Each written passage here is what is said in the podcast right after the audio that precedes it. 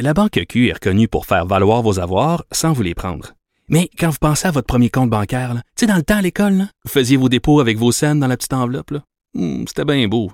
Mais avec le temps, à ce compte-là vous a coûté des milliers de dollars en frais, puis vous ne faites pas une scène d'intérêt. Avec la Banque Q, vous obtenez des intérêts élevés et aucun frais sur vos services bancaires courants.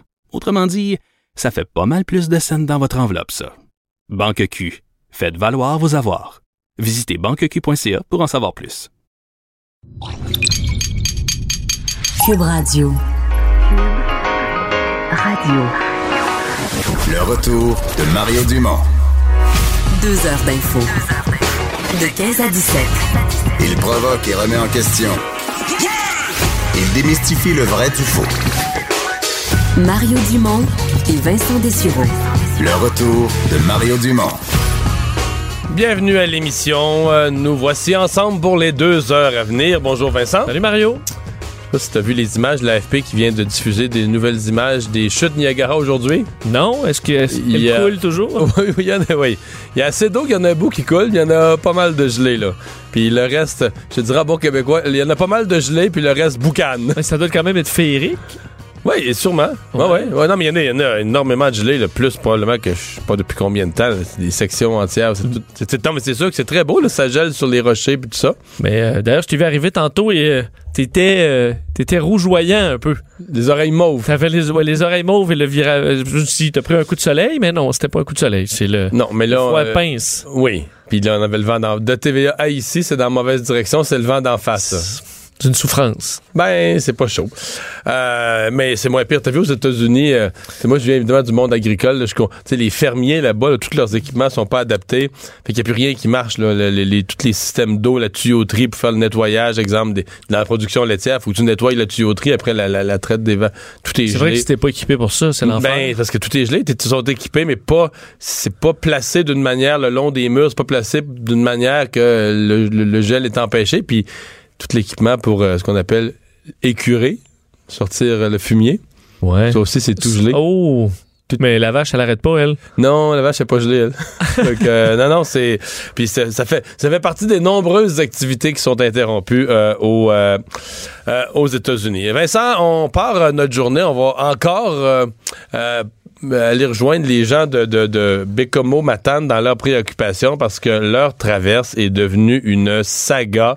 Euh, D'ailleurs, on peut dire tout de suite qu'on va présenter, on va en parler tout de suite, mais à 16 heures, donc dans notre deuxième tour d'actualité, on devrait inclure un point de presse en direct du ministre François Bonnardel. D'après moi, lui, la traverse, le Ah. nouveau, nouveau ministre des Transports, la traverse euh, Matane Bécomo, il doit commencer à l'avoir, euh, ça rate. Oui, ben d'être content d'être un nouveau ministre, là, qui est quand même pas, euh, je sais qu'il était pas responsable de l'achat du FA Avant. Gauthier. Oui, oui, oui, il y a Alors, ça. alors, ben, écoute, il, bon, euh, pas besoin de porter ce poids-là, mais oui, euh, point de presse à 16 h du ministre des Transports, euh, où on attend euh, bon, de faire le point sur la situation à la traverse, parce que là, ceux qui n'ont pas suivi le dossier, disons, dans les Bon, dernières fais- heures, l'historique un ben, peu. ils vont se dire, ma foi, il n'y a pas encore des problèmes. Euh, Oui, ils sont nombreux. Hier, à la fin de l'émission, pour vous mettre en contexte, euh, on apprend euh, du bureau parlementaire du Journal de Montréal, Journal de Québec, que euh, le FA Gauthier, les réparations, il y en aura pour longtemps, très longtemps. Ça, c'est le nouveau navire acheté en Italie il y a deux ans, qui présentement est en cale sèche à Lévis, au chantier maritime d'Évis. Puis là, il nous disait, ce qu'il nous disait, c'est qu'il fallait qu'il démonte pas mal pour aller vérifier l'ampleur des problèmes. Exact. Alors, on prévoit pas un retour du FA Gauthier. C'était très récent, 175 millions de dollars euh, avant l'été. On dit l'été, là, on, il sera pas prêt. Alors là, euh, on avait acheté le NM Apollo, un navire, on sait qu'il devait, euh, qui doit assurer la desserte pendant l'hiver. Mais c'était comme une vieille affaire pour une couple de mois, là, qu'on a acheté à Terre-Neuve. on n'est pas loin du Rafio, on va se le dire. C'est un navire. Ben pour les- le prix, nous le dit, c'est 2,1 millions. L'autre, il coûte 175 millions. Alors, c'est un navire beaucoup plus petit. As- tu payes 2 millions, t'en as pour 2 millions. T'en as pour 2 millions. Il est très vieux et beaucoup plus petit. Mais pendant l'hiver, ça se tolère parce qu'il y a moins de trafic, évidemment, que pendant la Ben, saison D'abord, il y, a- touristique. il y a zéro touriste. Exact. Euh, Il y a une partie comme les bûcherons, il y a une partie de l'activité économique qui est interrompue. Donc, tu sais, ça fait, il y a moins de trafic, là. Euh, et là, euh, donc, le NM Apollo euh, doit prendre la relève parce que depuis le départ du FA Gauthier, après qu'on ait utilisé l'avion, on a fait venir le CTMA vacancier, donc un navire de la, de, de la compagnie CTMA qui, bon, était disponible pour aller faire la traverse. Le problème, c'est que là, il doit retourner, lui, faire d'autres euh, d'autres liaisons Oui, mais lui, c'est le bateau des îles de la Madeleine, là. Exact. Et lui, il faut qu'il soit là tout l'été. Je sais pas, peut-être même qu'ils vont faire les entretiens réguliers parce que eux, euh, quand ils reviennent au, euh, au printemps, il faut qu'ils soient prêts pour faire sa traverse à aux îles de la Madeleine. C'est une grosse traverse, là. C'est comme quasiment une croisière, là. Oui, et là, il va faire, il doit remplacer. Oui, vas-y. Je t'arrête. Oui. Primeur l'ajoute. Il y a 15 secondes, ça vient d'être annoncé sur Twitter. Puis je pense que nos, nos- Oh, ben oui. euh, à 16 h François Bonnardel annoncerait il parlerait pas juste de bateau. C'est là qu'il va parler de d'emploi. Oh, est-ce que le. On parle, le mot employé, c'est le ménage à la Société des traversiers. D'après moi, c'est pas juste passer l'aspirateur dans les corridors des bateaux, ça. Donc, il euh, se peut qu'on. qu'on- Ça se peut qu'il y ait des têtes qui quelques roulent. têtes qui roulent Ouais, ouais, ouais. à ouais. 16 heures. Bon. Euh, mais en même temps, est-ce que. Euh, J'ai l'impression qu'ils ont quand même des moyens. Euh, Un bateau, tu peux pas l'inventer là, non plus. Non, je comprends. Euh, on s'attendait pas à ce qu'il y ait des problèmes. Euh, alors pour bon pour finir l'histoire, le, le, le CTMA vacancier prend la relève depuis euh, de quelques semaines et le CTMA vacancier doit retourner euh, bon sur d'autres tâches et le NM Apollo qui a été acheté doit prendre la relève. Mais le problème, il y a besoin de ce qu'on appelle l'opéra- l'opérationnalisation, c'est-à-dire que entre autres, on a des tests à faire, on doit euh, faire pratiquer les employés parce que tu peux pas juste mettre un équipage sur un nouveau navire, ils doivent savoir les procédures d'urgence, euh, les canaux de sauvetage, c'est où, euh, comment on, on vire à droite, Probablement un minimum gauche. de mécanique aussi. S'il arrive quelque chose, il faut que les opérateurs sachent comment. C'est ça. Et le problème, c'est que là, le NM Apollo, c'est trop, c'est plus long que prévu l'opérationnalisation. Alors, il est pas prêt pour euh, le- le- à temps. Et le navire, lui, actuel, le CTMA vacancier, il doit s'en retourner. Alors là, on n'a encore pas de bateau. Euh, ce que va faire la Société des traversiers, c'est que là, on réclame à la CTMA, la même compagnie, un autre navire, le CTMA Voyageur, qui lui va arriver, mais c'est un navire juste cargo. Alors, on peut pas transporter de passagers. Alors, on va transporter juste du cargo et des camions. Ça, moins, ça amène le ravitaillement à sa côte nord. Là. Oui, et quelques camionneurs, ça peut transporter une vingtaine de camions. Et les camionneurs vont monter en haut. Normalement, il y a une douzaine de passagers à peine qui peuvent embarquer sur le CTMA voyageur. Et les autres, on ramène la ligne aérienne pour les passagers. Alors, on revient encore là. Et le dernier point, c'est que ben le, le Parce que là, on a un trou, là. Le, le vieux bateau de l'Apollo, le vieux bateau de Terre-Neuve, lui, là, il fait, il fait plus à job. Quand on arrive au printemps, quand l'activité économique d'été reprend, quand le tourisme reprend un peu, il fait plus, il fait plus le travail, là. non, alors là, il faudra trouver un, un cinquième navire. Là, on va être rendu au cinquième. cinquième navire, et ce sera lui le NM euh. Alors un navire qui lui est plus gros, là, 120 à 150 véhicules, 600 passagers, qui est présentement en Allemagne, qui serait acheté à nouveau par... Ben, lui, qui va coûter, lui, il coûtera pas 2 millions, il va, Ben, il va lui- coûter quelques dizaines de millions. c'est un navire récent là, des années 2010 et euh, ben, de ce que je voyais, c'est des navires de plusieurs dizaines de millions d'euros. Alors, euh, on va sortir le chéquier pas mal. Et le NM Apollo, qu'est-ce qu'on va faire? Là, faut trouver aussi quelqu'un pour l'acheter. J'entendais une bonne analyse euh, tantôt dans euh, là-haut sur la colline qui dit, ben, tu le, le Camille Marcoux, l'ancien navire qui faisait ça, on voulait le vendre. Personne n'a acheté ça, un vieux rafio, alors il a fallu payer pour le démonter. Mais le NM Apollo, là, ça se peut qu'on soit le dernier là, à être propriétaire de Ça, ce on leur navire-là. vend pas, il va falloir payer, Payer pour le le démonter encore. déconstruire, là. Donc ça peut coûter 2 millions, puis t'en rajoutes un et demi pour euh, le démonter. Alors, euh, et le nouveau navire qu'on va acheter en Europe, ben aussi, là, combien on va perdre au change pour le revendre par la suite? C'est... Ça commence à être vraiment compliqué. Juste vous, pour vous faire un rapide résumé, FA Gauthier est en panne. On amène le, ah ben, au début l'avion, ensuite le CTMA vacancier qui doit partir. On achète le NM Apollo. Il pas prêt à temps. On amène le CTMA voyageur qui va prendre la relève. Le Apollo, lui, doit quitter pour le printemps. Alors, on ramène le NM Saarema. Cinq navires. Puis là, tout ça en attendant que le FA Gauthier ressorte du chantier des vies réparées. Oui. En espérant que cette réparation-là soit fiable, définitive et nous permette Ben. de, de- de rouler en paix pendant des années. Je parlais ouais, ce, ce- ce midi au euh, préfet de, de la MRC de Manicouagan. Je disais, c'est comme un peu quand tu retrouves euh, quelqu'un qui a une voiture, une vieille voiture. là, moi, puis ça doit coûter, mettons, ça fait 14 fois que tu l'envoies au garage cette année. là. Ben, il a beau revenir réparer.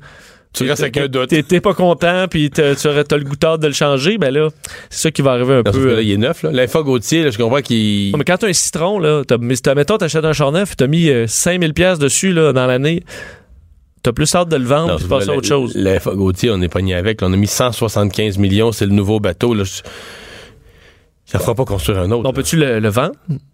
Ben oui. Toi, mais tu le vends, tu dis, est-ce qu'il est accidenté? Non, pas accidenté. Y a-tu des problèmes? Va Bah, très bien. ben Il est oui. réparé, va très bien. Nouvelle technologie, là. Vas-tu vendre ça à des gens vraiment qui parlent pas notre langue, qui, peuvent- qui parlent pas un mot français, pas un mot d'anglais, qui peuvent pas lire les journaux d'ici, là? J'avoue que, c'est- ouais, euh, j'avoue qu'ils ont pas de Ouais, c'est ça, une très bonne idée. c'est ça, c'est ça. Faut que tu sois bon vendeur. Donc, on va rappeler à 16h, point de presse de François Bonnardel, où visiblement, il y aura des. euh, ça va brasser parce que là, si on se si on se nos collègues de la joute, là, ça serait plus euh, euh, François Monardel irait carrément d'un grand coup de balai à la Société des traversiers. Ça, c'est le PDG. C'est le PDG qui saute, tout aussi simple que ça. Là. Ça te surprend pas, je pense. À un moment donné, il faut que tu fasses quelque chose. là. Tu sais, t'es ministre des Transports, là. Puis l'autre affaire, c'est que nous, on sait pas tout, là. Le ministre des Transports nous communique, mettons, lui, là, il doit parler de ça tous les jours, trois fois par jour. Et il communique avec le public euh, une ou deux fois par semaine. Fait qu'il nous dit les affaires. Mais lui, quand il va devant le public, là, il doit dire, juste avant, là, il doit dire à la Société des traversiers, OK, là. Là, là, vous m'envoyez, là, vous m'envoyez en conférence de presse, je vais dire ça au monde, là. C'est sûr, là. Tu comprends? T'es ministre, là. Tu dis là, moi, là, ce qu'on se dit entre nous autres, là, euh, mais des fois, il peut-être qu'ils engueulent, tout ça. C'est pas grave, il y a rien que nous autres qui le sait. Mais là, vous m'envoyez dire ça en conférence de presse, là, ça va être partout demain, dans les journaux, à la radio, à la TV, là. On est sûr, là. Ouais, ouais, monsieur le ministre. Ouais, ouais, monsieur le ministre, c'est sûr, c'est sûr. Quatre jours après, c'est plus vrai, là. Le ministre, là. Il a l'air de beau tata, c'est parce qu'il est content? Non, il est pas content. Ben, une fois, deux fois, trois fois, là, tu sais. Là, la confiance est brisée. Ouais, la confiance est brisée comme le bateau. Euh, François Legault qui a fait une, une annonce importante pour son gouvernement à la sortie de son caucus ce midi. Oui, on veut créer une plateforme informatique pour améliorer la détection et la prise en charge du retard de développement chez les enfants.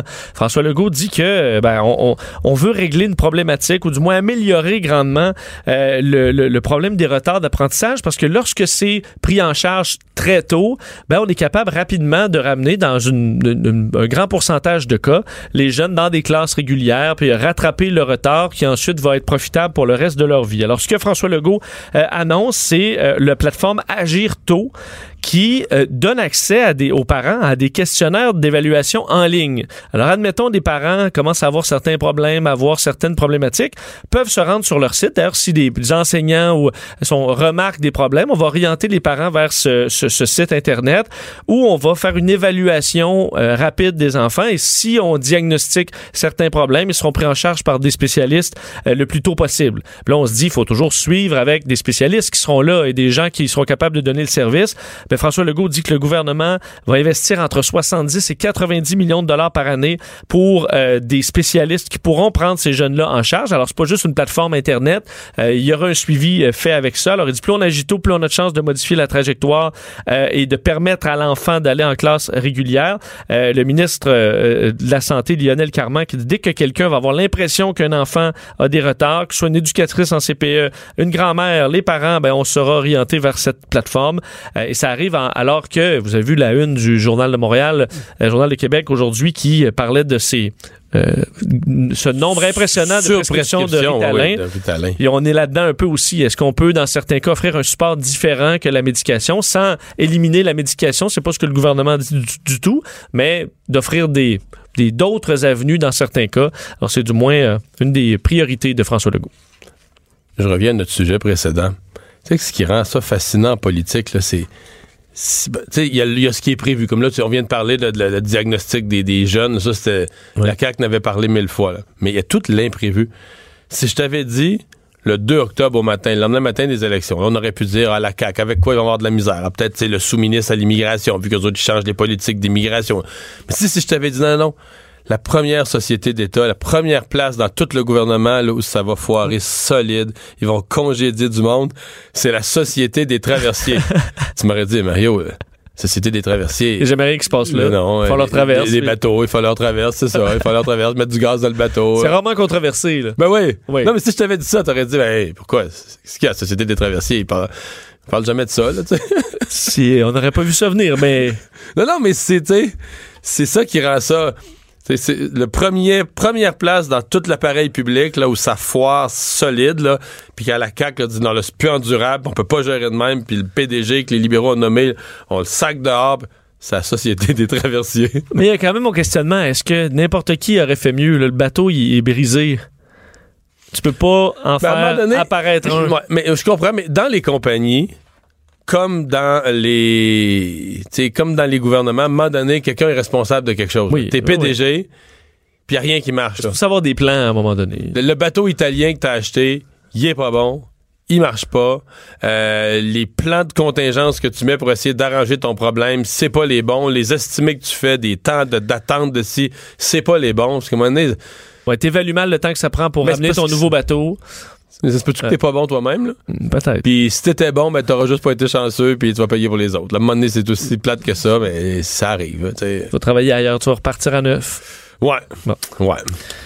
Euh, le ministre, euh, l'ex-ministre Létard, qui n'a pas l'intention de s'excuser en tant que ministre des Finances de l'époque pour avoir éliminé le déficit. Non, on a parlé cette semaine de cette lettre qui circule à, à l'intérieur du euh, bon chez les Je députés. pense qu'il peut le mettre à l'imparfait, qui circulait. Oui, qui circulait. Ben Oui, on ouais. semble avoir arrêté. Je pense qu'aujourd'hui, on peut le mettre au passé. là. Je pense que même certains doivent effacer des courriels. Ouais, ouais, ouais, ouais, c'est Euh, ça, pour, ça. pas se faire prendre, alors que le chef intérimaire du PLQ, Pierre Arcan, a même dit faire une, une enquête, là, une enquête interne sur cette, euh, ce dossier-là. Il dit que c'est terminé. Mais ça a quand même lancé un certain débat à savoir est-ce qu'on devrait euh, avoir un mea culpa face à la population québécoise sur le fait qu'on a été un peu trop en mode rigueur budgétaire, en austérité et qu'on a payé le prix euh, pendant la dernière élection. Ben, Carlos Leitao, lui, euh, ben, ne veut pas, d'un, s'excuser. Il dit bien sûr que non. Euh, il explique, je le cite, je pense que quand on s'est engagé en campagne électorale en 2018, tout le monde savait exactement quelle était notre orientation gouvernementale. Donc, si quelqu'un n'était pas à l'aise avec ça, c'est un peu tard maintenant pour le découvrir. Alors, s'il y a des députés aujourd'hui qui sont pas contents, ben, vous, pourquoi vous l'avez pas dit quand vous êtes devenu député ou candidat et que euh, on est embarqué en élection. Donc là, tu chialais après coup. Bref, euh, ça semble irriter un peu Carlos Leitao. Et ensuite, il dit, bon, on a fait ce qu'on a fait euh, parce que c'était nécessaire. On allait frapper le mur. Et là où, bon, il y a peut-être un certain mea culpa, c'est par rapport à la communication. Donc, il dit, il y a quand même, on aurait pu commu- communiquer davantage les raisons de cette rigueur budgétaire. Les enjeux de communication, des fois, là, ça peut nous échapper. Alors ça, là-dessus, il y a peut-être une prise de conscience. Mais la question, est-ce qu'il devrait présenter ses excuses? Il a dit, bien sûr que non. Euh, on va se parler du procès euh, de, ben, de pas le procès, mais les représentations sur sentence du conducteur de camion qui a frappé euh, l'autobus des Broncos d'Humboldt. Euh, je pense que pas mal de gens ont été surpris par la position que vient de prendre la couronne. Oui, aujourd'hui, la couronne qui réclame euh, 10 ans de prison pour le chauffeur du camion impliqué dans l'accident avec l'autobus des Broncos de Humboldt. Le procureur aujourd'hui qui a déclaré que bon, c'est une collision évidemment terrible et sans précédent qui nécessite une longue incarcération.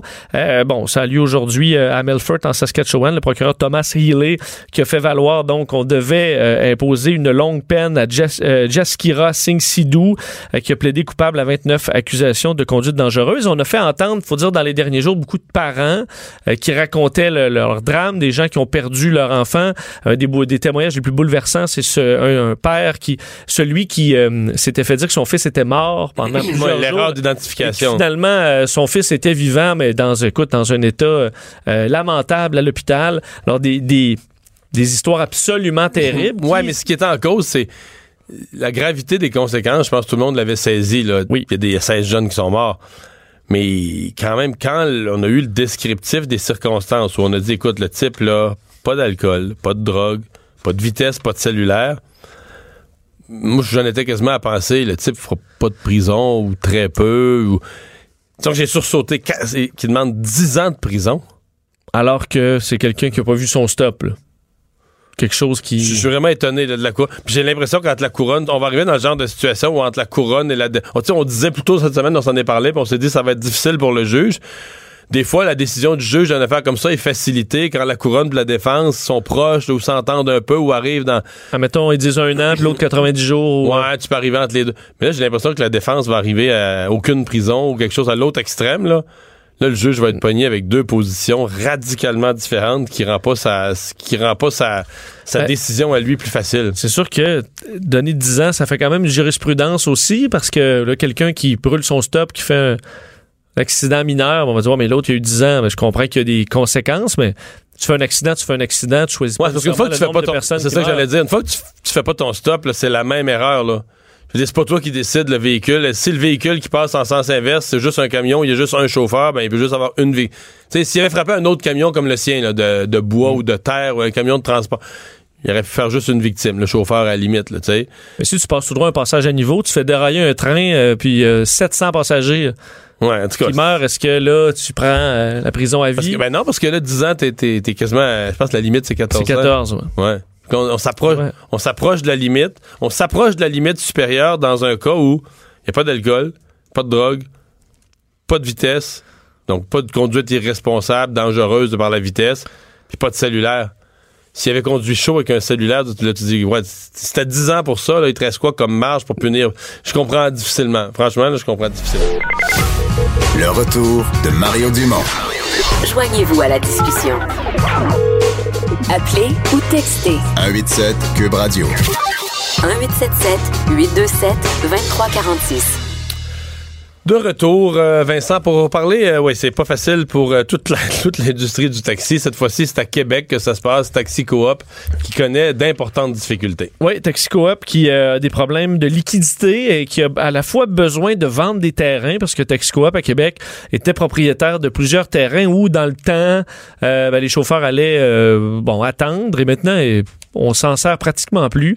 Alors on va vendre ça pour se donner un peu d'air et on va demander une contribution exceptionnelle aux chauffeurs. On leur demande de donner 500 dollars pour aider la compagnie à, ben, passer au travers cette- ce manque de liquidité. A Ouais, accepté la par les vente, membres. la vente de terrain, c'est encore tel que tel. Je me dis, wow, tu sais, si tu les utilises plus, des fois, ça peut être logique de pas. Mais euh, demander 500$ piastres au chauffeur, moi, ça me dit que t'es bien mal pris. là. Ce, ce- ce bout-là me dit, ça va pas bien. C'est un que- vraiment dernier recours là, où tu Oui, des puis pour que employés. les chauffeurs le versent, acceptent parce qu'ils ont voté ou ils ont accepté. Oui, à 61% Mais là, c'est parce que les chauffeurs, ils ont un couteau là, à côté, là, ça gorge. Sinon, ça doit être que ça sait très bien que c'est ça où, tu fermes. où- où tu fermes.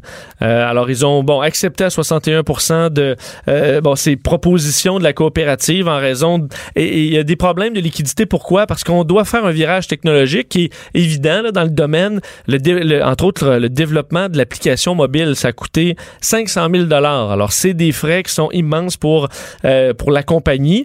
Et euh, on sent qu'il y a une certaine frustration parce qu'on voit euh, Théo Taxi qui ferme et eux qui ont bénéficié d'énormément d'argent public. Et euh, ce que dit euh, les gens de, de, de Taxi Coop à Québec, c'est nous, on n'a pas reçu un sou du gouvernement par rapport à ça.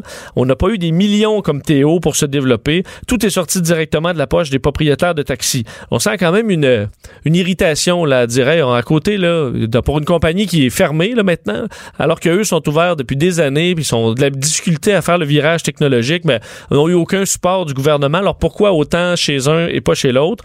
Euh, on a vendu donc le, le- le- le ter- les terrains. Ce qu'on garde, c'est le siège social.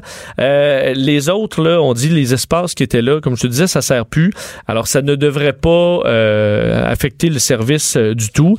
T- Taxi Coop dit on n'est pas prêt de fermer par contre. C'est pas du tout une question qui, est- qui est à l'ordre du jour. C'est vraiment une, une phase qui est temporaire. Euh, le problème n'est pas critique, mais on dit Ben, qu'on a des problèmes quand même importants. crois, là.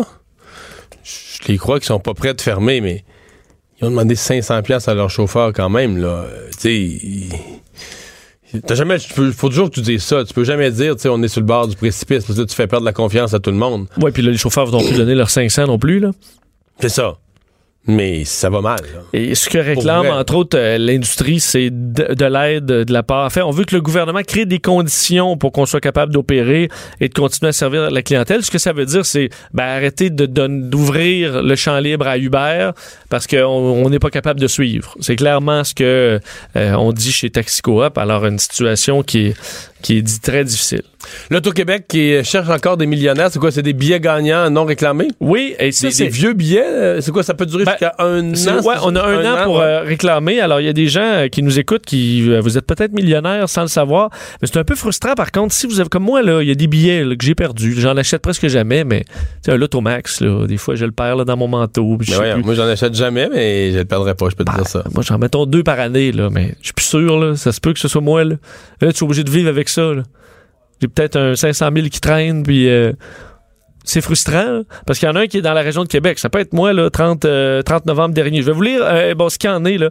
Euh, on cherche quatre millionnaires euh, et euh, certains qui auraient gagné 500 000 un, euh, un gagnant à Gatineau au tirage du 14 novembre dernier, à Terrebonne le 26 octobre. Ça, c'est des millions. Là, dans la, la, euh, Non, un million à Gatineau, Ouais, un, un million à Terrebonne, un million à Terrebonne en octobre, fin octobre. un million à euh, Longueuil, ça c'est en septembre. Puis un à- dans la MRC de Brome-Missisquoi en septembre aussi. Un autre million. Puis dans les cinq... Pour Mystico, j'ai un chalet. J'ai pas acheté de billets en allant au chalet. Ouais, ça peut être dans ce coin-là. Je pense pas. Peut-être ta famille. Distraitement, là, ne pense pas. Et pour les 500 000, euh, c'est là que je m'inquiète un peu plus. Région de Québec, là, 30 septembre. Euh, et euh, agglomération de Longueuil. À Longueuil, là, vous avez euh, 1,5 million qui traînent. En juin dernier, un autre 500 000. Alors, vous avez un an. Ceux qui sont en juin, là, ça va commencer à, à, hum, bon, à, se faire rapidement. Et euh, bon, on vous cherche. Alors, si vous, avez encore des billets qui traînent, ben, ce sera le temps de les valider parce que sinon... euh, Tu dois quand même faire une drôle de face. Mettons, là, je sais pas, là, tu, tu fais du ménage dans ton linge, là, du grand ménage du linge, puis des petites poches là, que tu vas aller donner à charité, puis tout ça. Puis là, ah, dans le fond d'une poche, il y a un petit vieux billet, là, tout chiffonné. Là. tu vas presque plus. Ben, je vais l'amener au dépanneur, pour faire au moins scanner. un million. Bon. Ah, ça va peut-être arriver, c'est pour ça qu'il faut passer quand même le message. Qu'est-ce qu'ils font déjà avec les. les- Ça, ça, Euh, retourne, ça retourne au fond qu'on, dans les fonds de l'Auto-Québec. Parce qu'aux États-Unis, ils donnent ça à des œuvres de charité. hein. Oui, à l'État dans lequel on, le, le- le gros lot a été gagné. Euh, ici, c'est une bonne question parce que comme l'Automax, euh, quand c'est pas gagné, on les remet. Quand c'est pas réclamé, par contre, ça doit aller dans les poches de l'Auto-Québec. Donc, dans. C'est-à-dire la, Pour les nos services publics. Alors finalement, regardez pas nos billets, euh, vos billets, parce que vous allez comme permettre de Laissez ça, laissez ça pour la santé, pour les CHSLD, pour l'éducation. C'est ça. Vos vieux jours seront garantis là, dans la collectivité plutôt que personnellement. C'est bien ça. Euh, tu vois, je, je- je suis dans les euh, dans la pause tantôt, dans les rumeurs. Ça commence à circuler euh, sur le congédiement de la Société des traversiers. Je le rappelle aux gens, conférence de presse, François Bonnardel. On dit que celui qui le remplacerait, c'est un militaire, un, en fait, un ex-militaire devenu gestionnaire. C'est tout. T'as dit, t'as dit pas, ça te dit Non, pas quelque un chose? ex, ça me dit rien. C'est Alain Laforêt, un ex-militaire devenu gestionnaire. Sûr que dans l'armée, il faut apprendre à survivre de bord des fois, là, Oui. quand l'équipement n'arrive pas. D'après moi, d'après moi, on va vouloir que ça marche droite. Dorénavant. Quand tu donnes des informations au boss, là, pour aller les dire au public, là, t'es aussi bien de, Ouais. de vérifier deux fois que c'est vrai. Il n'y a pas un porte-avions qui est libre ou...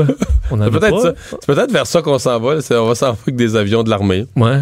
Des, ouais, des avions Hercule ils pourraient transporter le monde. Ce sera peut-être ça. Le retour de Mario Dumont. Pour nous rejoindre en studio, Studio à commercial cube.radio. Appelez ou textez 187 Cube Radio. 1877 827 2346. Donc, euh, on attend une conférence de presse euh, dans une demi-heure environ. On vous la présentera en direct du ministre des Transports, François Bonnardel.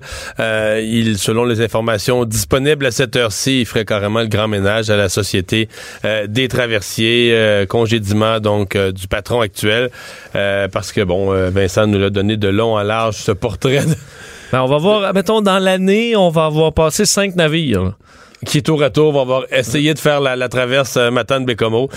Ouais. Ça fait du monde. Et Ça des fait- avions, évidemment. J'ai- de faire le. J'allais voir sur Internet parce que le site de la Société des traversiers a toutes les informations là.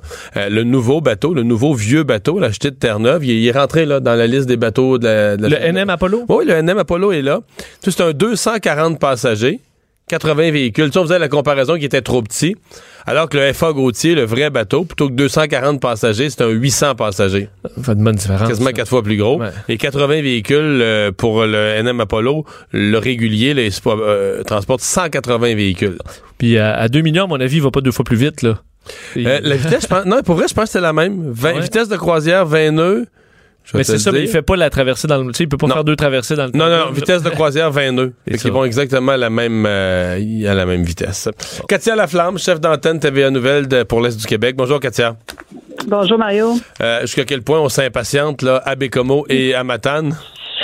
À Matane, à Godbout, je voudrais, euh, c'est pas seulement Matane, Bécomo, Godbout, hein, vous savez, ce lien maritime-là, c'est extrêmement important pour toute la région. hein. vous connaissez un, un peu le secteur, là, mais euh, ce que j'ai essayé de- d'expliquer dans les dernières semaines, c'est que ce lien-là, c'est vraiment pour tout le territoire de l'Est du Québec. Il y a des compagnies qui gèrent l'Est du Québec comme un territoire en soi. Donc, vous avez des gens qui sont représentants dans le, disons, dans n'importe quel, dans le domaine alimentaire, qui ont le territoire de Rimouski, de Matane, de Bécomo et de Godbout, disons. Donc, eux. Quand, ils font leur run, comme on dit, il y, a un moment, il y a un moment où ils traversent le fleuve, là. Et voilà. Donc c'est pas, euh, c'est pour eux, ça- pour nous, ça fait partie de, de tous les jours d'utiliser ce, euh, le, le traversier pour aller sur la côte nord et vice versa. Il y a énormément de gens qui utilisent la traverse pour aller faire, on appelle du fly-in, fly-out, là, mais bon, là, c'est pour aller traverser sur la côte nord, euh, pour aller travailler. Et là, tous ces gens-là nous disent la même chose. Écoutez, si on n'avait pas de traversier, le détour via Québec, c'est pas rentable pour nous. On va pas dépasser 800 km à l'aller, 800 km au retour pour aller travailler. À ce moment-là, ça ne vaut plus la peine d'aller travailler sur la côte nord. Donc, les gens, et, je dois dire, par contre, j'ai trouvé que les usagers ont eu, ils sont quand même, je dirais, beaucoup de résilience parce qu'avec tous les déboires qu'ils ont dans les derniers mois, ils disent, bon, la dernière fois que j'ai rencontré des camionneurs, ils m'ont dit, bon, mais écoutez, on est rendu avec un rafio, mais au moins, on va traverser. Euh, sont rendus là, là, tellement... euh, Le, le- le bateau qui était là, là, ces derniers jours, le CTMA des îles de la Madeleine, qui est même Oui. un bateau plus petit, bon, qui est habitué à, à fonctionner l'été pour faire ni plus ni moins qu'une croisière. Là, tu sais, tu pars de Montréal, tu descends aux îles, c'est super beau pis tout ça, mais Mhm. c'est pas fait pour faire, disons, une traverse qui est plus dure en hiver dans les glaces. C'est une traverse tough, là, ma tante Bécomo l'hiver. Euh, Est-ce que les gens l'aimaient quand même, ce bateau-là? Est-ce qu'il faisait Mhm. Ben oui, le travail? Oui, vraiment. Oui, les gens le trouvent très confortable. Ils ont l'habitude de le prendre parce que c'est souvent le vacancier qui vient prendre la relève. Celui qui le faisait dans le temps du camion de Marco également. C'est un bateau, bon, mis à part l'embarquement des camions qui se fait euh, à reculons comparativement à l'aller en avant pour euh, le FA Gauthier. Donc, c'est un peu le, seul côté un peu plus compliqué, mais pour répondre à la demande, oui. Il répond à la demande, il fonctionne bien, il est confortable. Donc, non, les gens sont très, euh, étaient très heureux d'avoir le CTMA en attendant. là. Eux, Ouais. euh, c'était pas un problème. Parce que le Apollo qui s'en vient, là, qui Hmm. est en préparation, là, d'après moi, les gens, les gens qui étaient habi- habitués à du neuf, là, euh, Oui. vont trouver. Là, là, là, on, ramasse, une vieille affaire. C'est une solution temporaire, mais c'est vraiment vieux comme bateau, là. On, on, on est loin. euh, Écoutez, j'arrive tout juste il y a quelques minutes du quai de Matane. On est allé voir sur place qu'est-ce qui se passe. Le Apollo, il est là. Et il est arrivé depuis lundi. Et quand on s'approche, euh, je me suis approché un peu et j'ai vu une quinzaine de camions de compagnies de nettoyage. Alors, j'ai posé quelques questions. Bien entendu, vous savez que les employés de la Société des traversiers ont le mot d'ordre de ne pas nous adresser la parole, hein, imaginez.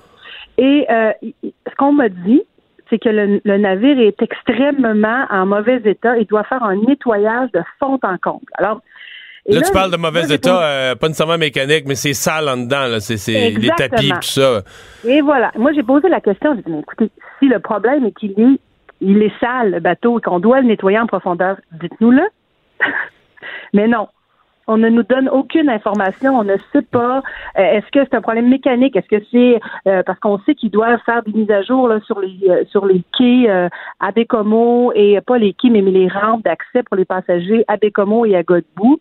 Est-ce que c'est ça qui prend du retard? On ne le sait pas. Est-ce que, est-ce qu'il y ne a, donne euh, au niveau de ce qu'il appelait l'opérationnalisation, là, qui Oui. prend plus de temps, je suppose quand même que l'équipage, on peut pas juste les mettre d'un bateau à l'autre. Il Ben, faut ça, euh, euh, vérifier les, les procédures d'urgence, les, la, le fonctionnement évidemment du navire. Ça, ça doit quand même être une tâche assez complexe qu'on a peut-être Mais on avait, euh, ben, probablement parce qu'on a posé la question euh, il y a quelques semaines à l'époque, lorsque le- on a su que l'Apollo s'en venait, j'ai posé la question à savoir combien ça va coûter et qui va s'occuper de, de former les, les, les, les navigateurs, le capitaine et compagnie. On nous dit, écoutez, c'est un navire relativement vieux avec une vieille technologie qui euh, doit euh, le, transfert de connaissances va se faire entre euh, Blanc-Sablon, en fait Sainte-Barbe à, Terre-Neuve et Matane quand il s'en vient lundi. Et par la suite, eux, ils estimaient, on m'a dit, environ à deux quarts de travail pour faire le transfert de connaissances. C'est ce qu'on m'a répondu. Et on avait prévu environ 18 000 là, ça, c'était d'envoyer les employés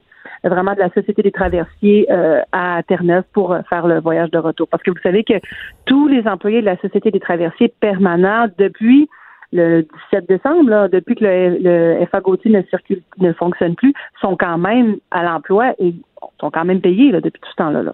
Ouais. Euh, en admettant, là, parce que c'est la nouvelle qui circule, que Mhm. François Bonnardel euh, fout dehors l'actuel dirigeant de la Société des traversiers, est-ce qu'il va y avoir beaucoup de gens qui vont pleurer dans votre coin? Euh, pro- écoutez, pro- probablement pas, mais ils vont surtout dire d'accord, mais nous, on fait quoi? Ouais. C'est ça. Parce que là, on rachète un autre. Là, il semble qu'on rachète un autre bateau. Là, on s'en va vers un bateau allemand. Mais là, Ouais. euh, ça va finir par coûter cher, là, racheter un... On a un, petit vieux bateau qui va faire un bout, parce que là, euh, je pense que c'est important de le dire, il y a moins de trafic à ce temps-ci de l'année qu'il y en aura Ouais, en ouais. mai, en juin, en juillet, là. hein. Ce qu'on sait très bien là présentement, c'est que le Apollo peut répondre à la demande, je vous dirais jusqu'à à peu près le mois de mai. J'ai fait des calculs avec les, affluences des dernières années. Et à partir jusqu'au mois de mai, si on fait deux allers-retours par jour des fois, et euh, euh, par- mais cet été, il peut pas faire trois allers-retours, c'est impossible. La Société du traversier est très au courant. On m'a répondu à plusieurs reprises que cet été, si la FA Gauthier n'est pas là, ce qu'on qu'on entend dire, c'est qu'il ne sera pas là, euh, on va acheter un autre navire. Donc là, le nouveau qui arriverait, on est au mois d'avril. Écoutez, on est, on est le, on n'est pas encore au mois de février et il arriverait probablement dans le meilleur des mondes au mois d'avril. On est deux mois là. Deux mois. Est-ce que l'Apollo va être fonctionnel un jour? Pas une question. On le sait pas. On sait même pas.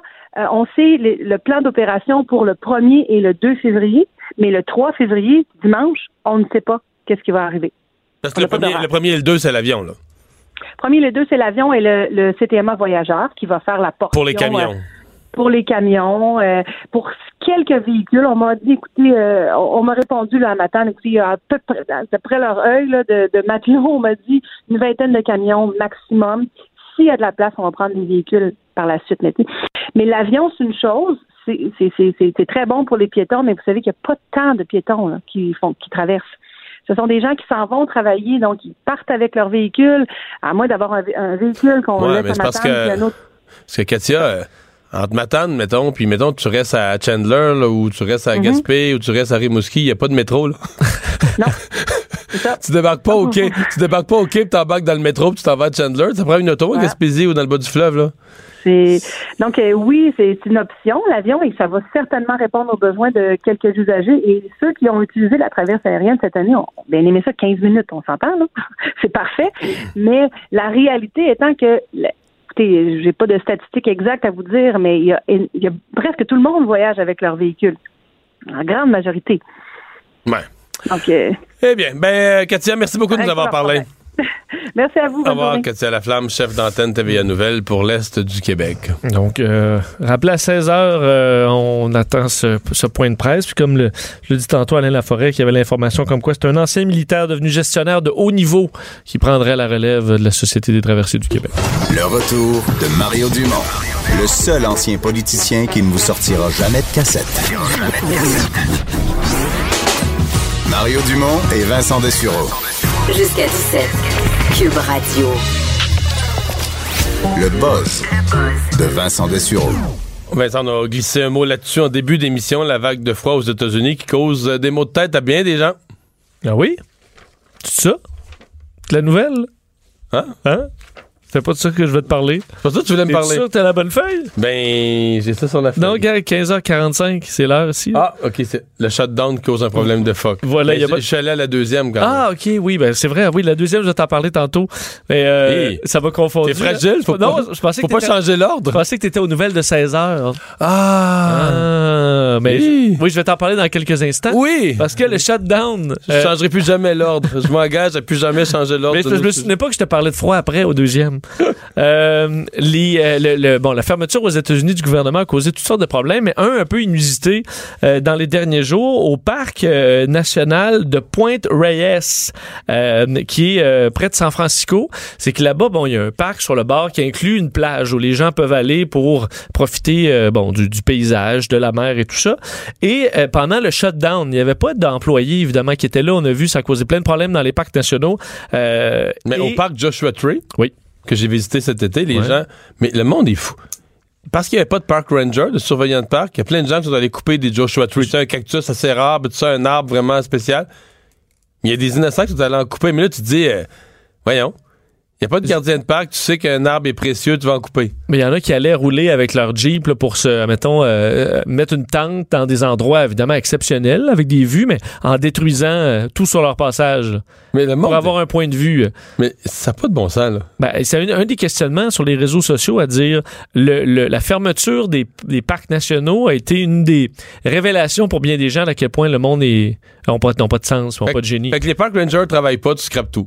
Ouais, tu t'en fous. C'est le temps là, d'aller même tenter au sommet d'un pic où il y a des, mettons, de la, De la- des de- plantes de la rares. mousse rare, là, puis tu sais, on va s'installer, mettre tes pics là, puis on va faire un feu, puis euh, c'est la liberté maintenant, alors que tu détruis des écosystèmes, euh, dans certains cas, qu'on essaie de protéger depuis des centaines d'années. Comme si les park rangers étaient juste là pour t'écœurer et non pas pour protéger le, le parc lui-même. Faire que s'il y a quelque chose à visiter, s'il y a quelque chose qui s'appelle un parc, c'est parce que c'est protégé, là. Puis tu dis, si les gens veulent aller dans le parc, là, même pendant le shutdown, c'est des gens qui, qui aiment la nature, puis qui ont une certaine conscience, mais bon, ça n'a pas l'air. Euh, alors là, ce qui est arrivé... Donc les phoques. Ce qui est arrivé, c'est que euh, on, euh, on- généralement, y a, à la plage où il y a des gens qui peuvent aller, il y a un phoque qui se présente de temps en temps, puis les employés vont le, le repousser euh, euh, poliment là, pour qu'il s'en aille juste un petit peu plus loin. Mais pendant ce- donc les semaines de shutdown, quand les employés sont revenus, ben, euh, les phoques avaient pris le contrôle au complet de la plage. Il y a une soixantaine de phoques. Oui, mais c'est c'est les Sea Lions, les lions de mer, là. c'est des éléphants de mer. Ouais, parce que quand tu vas à San Francisco, en Oui. ville, là. Oui, il y en les- a, on en voit. Les piers, les quais, on en voit, c'est. C'est plein, là, ça se peut même pas. C'est plein, plein, plein le long des, des quais, là. Oui, et là, mais le problème, c'est qu'ils sont, ils sont là, ils se sont installés Sur la plage. sur la plage, et là, il y en a beaucoup trop, il y en a une soixantaine, ils ont déjà 30 à 40 petits. Parce que là, eux autres, il y avait la plage, eux autres, euh, c'est le bonheur, là, ils se sont accouplés, euh, ils se sont... euh, donc, euh, c'est- Un resort. un resort, mais là, on veut, ne peut plus, on veut plus les déplacer parce qu'ils sont en train d'élever leurs petits là. Alors la plage est complètement inutilisable et remplie de phoques.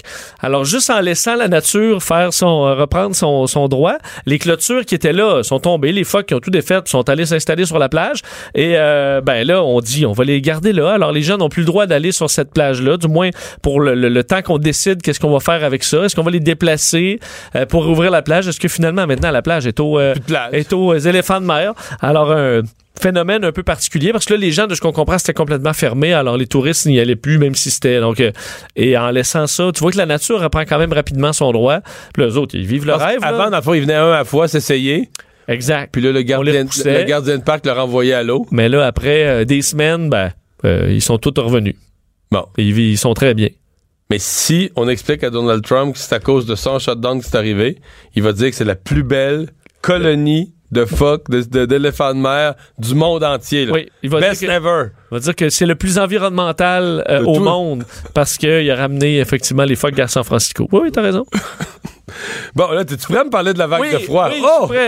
je suis prêt. Prêt parce que euh, il fait froid et Oui. euh, ceux qui ont euh, au Québec, ceux qui ont des véhicules électriques là, le savent que leur véhicule quand il fait moins 20 là, euh, la- La l'autonomie est un peu un peu beaucoup moins bonne. Mais là, ça a été un peu la révélation pour bien des gens aux États-Unis parce que ils, eux autres, c'est pas une réalité qu'ils ont là qu'il fasse aussi froid. Alors ceux qui ont des Tesla, des Bolt, donc des véhicules 100% électriques, ils ont fait le saut dans les derniers jours. En fait, depuis hier avec la, le vortex polaire qui a atteint euh, les États-Unis, je voyais une série de plaintes là, parce que les gens s'attendaient à avoir euh, 400, 500 km d'autonomie, puis ils tombaient, mettons, à 150. Oh boy. Parce que là, il fait froid là. Ça coupe de moitié et plus. Ben, là. même plus, entre autres, le modèle X là, de Tesla, certains qui disaient, normalement, ils ont presque 300 000 euh, de, de, de 300 000. 300 000, ouais. Et là, Donc, maintenant, 500, ils en ont, 500 km ils en ont quasiment. 120. Euh, donc, si tu as une longue route à faire, là, tu bon, c'est plus difficile. Même chose pour la Chevrolet Bolt. Et un des problèmes, c'est que la Tesla, euh, les, les poignées dans certains modèles, ils rentrent en dedans. C'est bien lisse, la poignée Ouais, ressort quand comprends. ça, t'approches. ça gèle, je présume. Ben, ça gèle, euh, surtout que ça rentre en dedans, souvent c'est encore mouillé, puis là ça gèle à l'intérieur.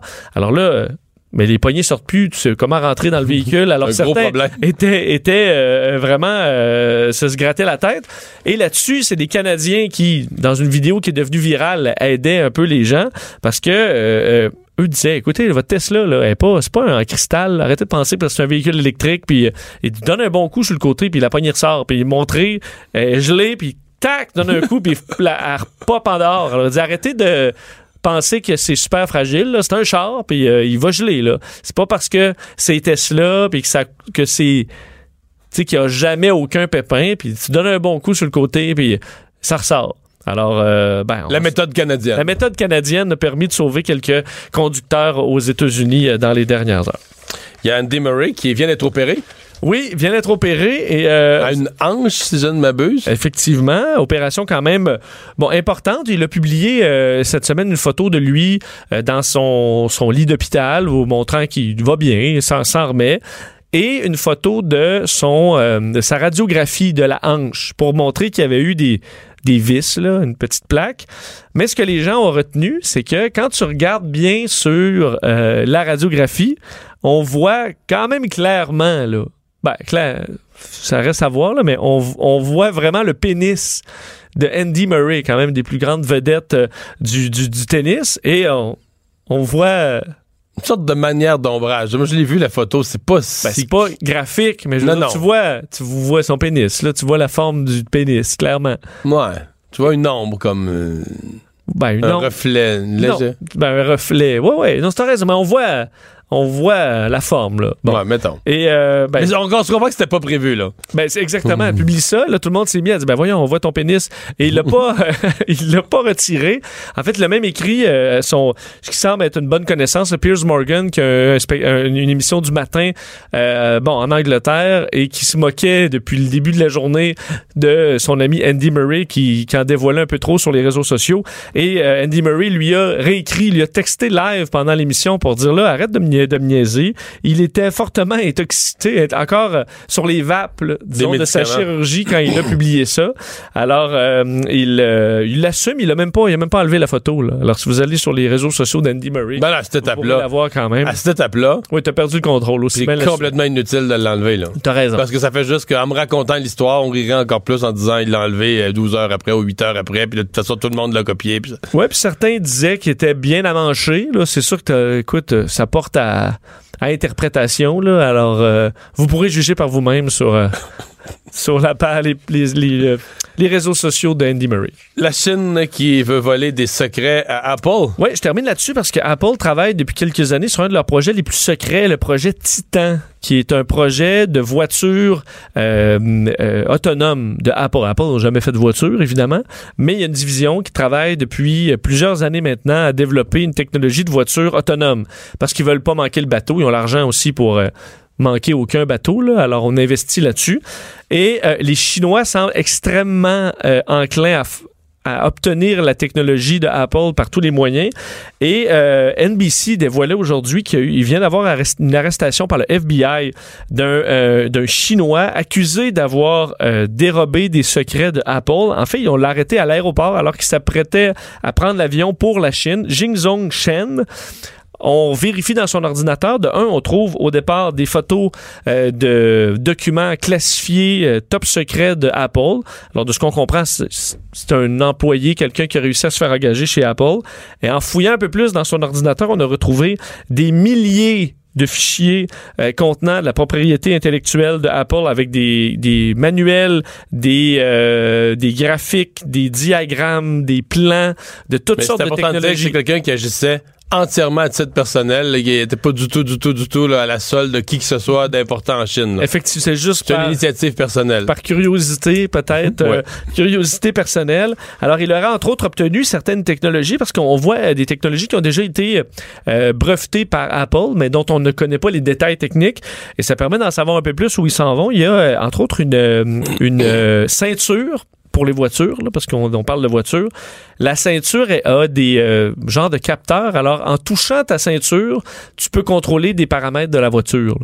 Alors, un peu comme quand tu swipes sur ton... Tu touches à ton téléphone, ben, en touchant ta ceinture, tu serais capable de Ben- changer de poste, là, mettons. Ben, comme tu peux monter ou baisser le son là, en frottant juste le petit bidule sur, ton, sur tes écouteurs, sur le fil de tes écouteurs. là. Exact. Alors, tu pourrais faire ça avec ta ceinture. Je sais pas s'il y a vraiment quelque chose à faire avec ça. J'ai déjà vu euh, des voitures où tu peux le faire d'un signe de la main là, dans les airs. Alors, pourquoi être obligé d'avoir la ceinture? En tout cas, c'est dans les technologies que Apple teste et qui aurait été en partie dérobé par euh, le- ce- cet homme-là qui a été arrêté juste avant. Mais c'est pas sa, la première euh, tentative, disons, d'espionnage des Chinois pour le projet Titan euh, d'Apple. Un autre ex-employé, euh, Xiaolang Zhang, euh, qui avait aussi fait la, la- la même chose et qui est accusé d'avoir téléchargé des, des données d'ingénieurs et des rapports techniques du fameux projet Titan, qui est un des projets les plus secrets d'Apple dont on sait à peu près rien. Alors, visiblement, ça titille beaucoup les Chinois qui essaient d'en savoir davantage. Le retour de Mario Dumont. Jusqu'à 17, parce qu'il ne prend rien à la légère. Il ne pèse jamais ses mots. Cube Radio.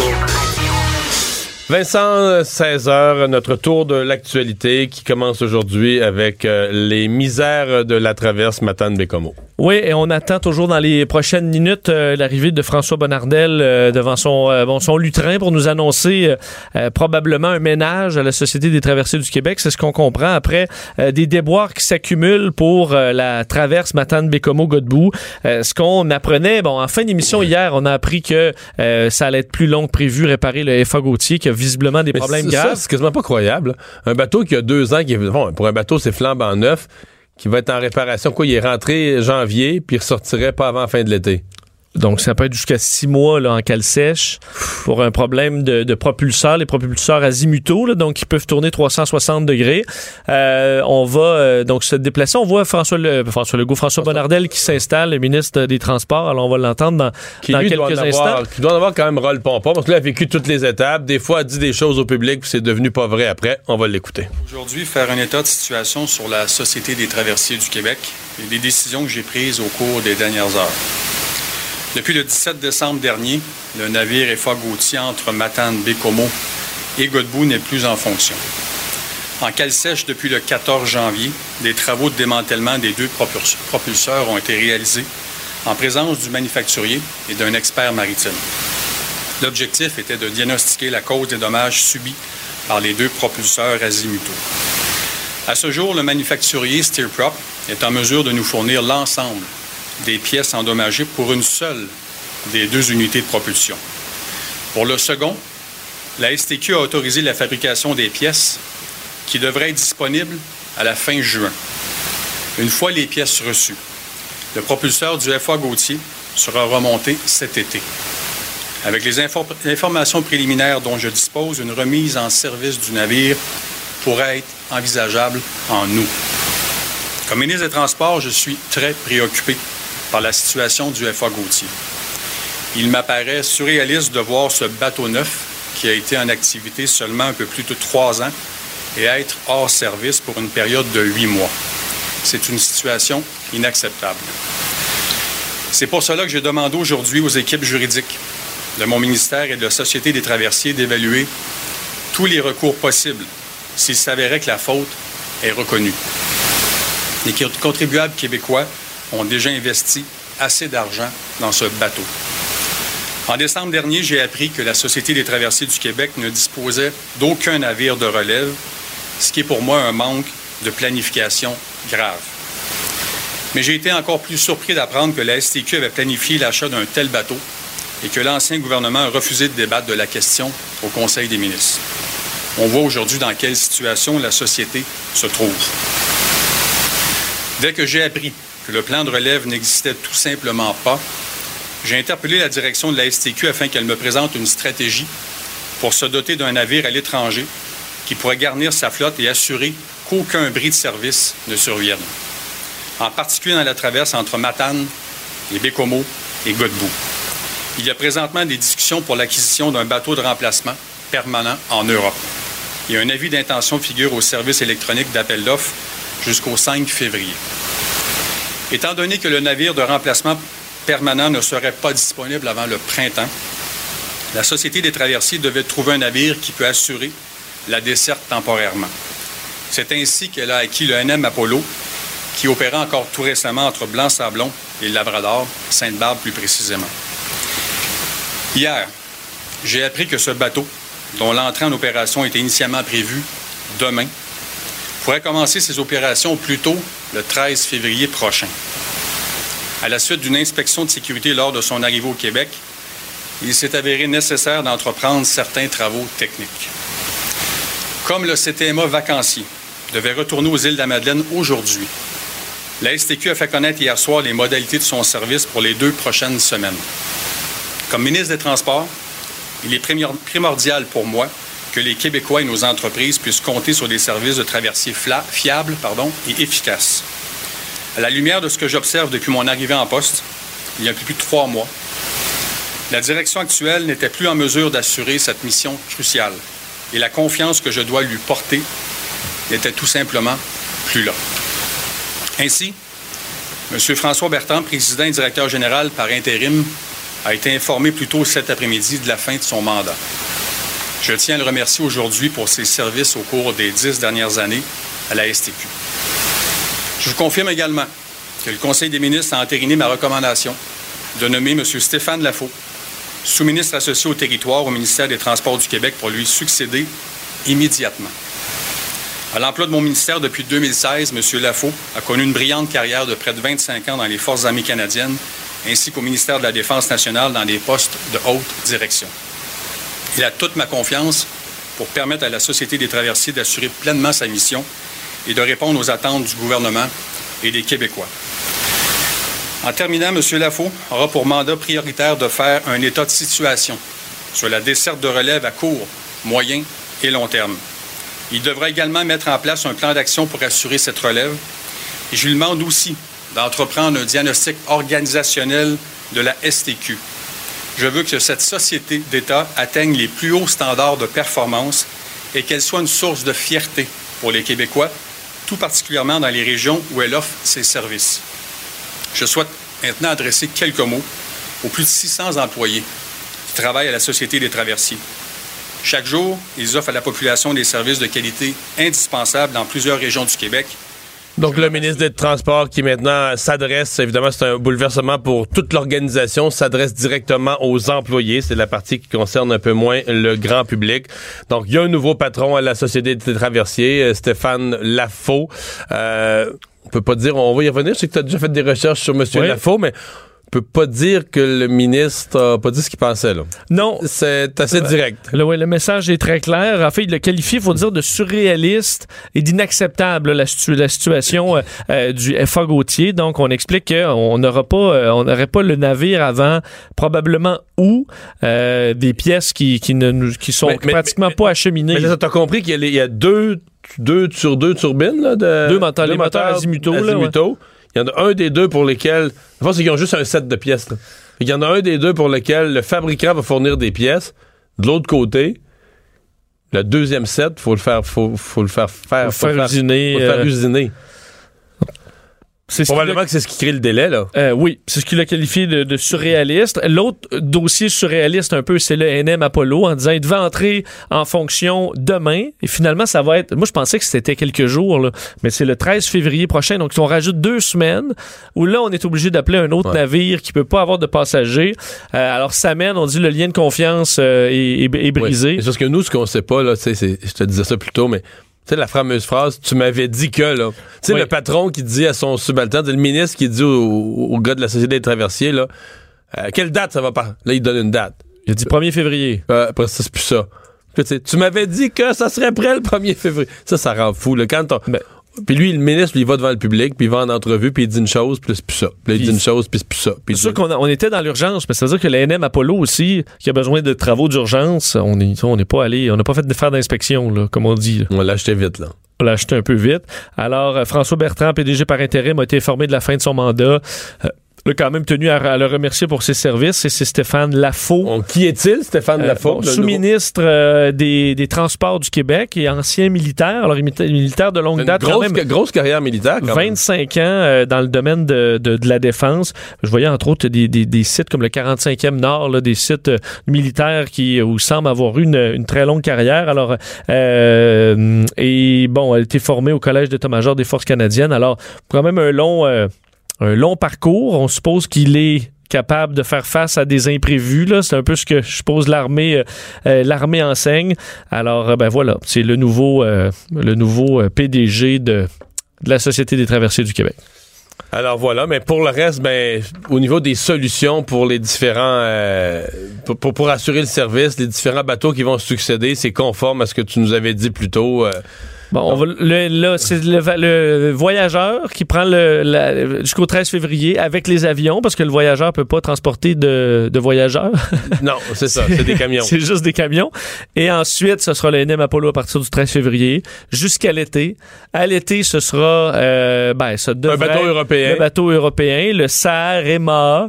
Et ensuite, ça devrait être le FA Gauthier qui va revenir qui va, au mois d'août. qui va revenir au mois d'août si tout va bien. Puis là, on va être- puis là, au mois d'août, quand le vrai bateau va être être revenus. Là, on va avoir comme deux bateaux, un vieux, puis un moins vieux. On va avoir deux bateaux. euh, Et là, l'autre, le, le SAR MAA, est-ce qu'on va le mettre sur euh, ben, pourrait- la traverse Rivière-du-Loup? Rivière-du-Loup, Saint-Siméon? Peut-être. C'est une pourrait des hypothèses. ça, alors. Peut-être une des- Puis l'autre vieux, ben là, on va essayer. on va On essayer, va essayer de le vendre. de le vendre à nos beaux-frères. Sinon, peut-tu, mettons, on met le. Tu sais, tu, tu l'envoies vers l'Europe et tu mets le gaz au fond puis tu, tu débarques après ça. À un moment il est en donné, eau à un moment internationale. donné, t'écoutes les nouvelles, puis il fesse après le Portugal, puis il fesse après la France. là. Mais là, il est en eau, tu sais, ça t'appartient plus, là. Je sais pas. Non, ça se fait pas. Je sais pas. qui fait ça, des fois avec leur vieux char dans un lac, là. T'embarques dessus, tu mets le gaz au fond, puis tu sautes en tu bas. sautes en bas dans l'eau. Non? Mais C'est là, une bonne idée. c'est une idée. Bon. Euh, bon, euh, la CAC aujourd'hui qui annonçait donc euh, des mesures pour euh, l'identification des jeunes avec euh, des difficultés d'apprentissage. Oui, le programme Agirto, euh, lancé aujourd'hui par le gouvernement Legault, l'objectif étant de détecter les retards d'apprentissage. Selon le gouvernement, bon, ce genre de retard-là, lorsqu'il est repéré et traité très tôt, ben, ça permet aux jeunes de retourner dans les classes régulières rapidement. Alors, on élimine le- les, problèmes, le, décrochage, donc des gens qui peuvent traîner inutilement, que ce soit au primaire et au secondaire. Alors, aujourd'hui, ce que le gouvernement Legault annonce, c'est une plateforme en ligne euh, au départ qui va permettre à des parents, dès qu'un un membre du personnel, un enseignant, un parent, un grand-parent qui voit des problèmes avec un jeune, il sera orienté vers cette plateforme Agirto où on aura un questionnaire. Et une fois le questionnaire rempli, ben, ça vous oriente vers certains services. Alors, si on détecte qu'il y a une problématique d'apprentissage, le site Internet pourra vous euh, faire euh, avoir une prise en charge par des spécialistes. Évidemment, ça en prend des spécialistes, alors ça fait partie de l'annonce. C'est pas juste une plateforme web, c'est aussi l'embauche de d'ici deux ans de 800 professionnels pour faire ces examens, un coût de 70 à 90 millions. Alors des fois on lance ça, on va euh, vérifier les gens, mais ça prend du personnel derrière, et ça c'est des embauches quand même euh, importantes qui vont être faites d'ici les deux prochaines années. Sujet qu'on va discuter tout de suite avec euh, Jeff Begley de la Fédération de la santé et des services sociaux de la CSN. Bonjour, M. Begley. Bonjour. Euh, une bonne idée? Mais moi, je vois beaucoup de potentiel pour faire de la vraie prévention là-dedans. Donc, euh, j'espère que oui, effectivement, que ça va être une bonne nouvelle.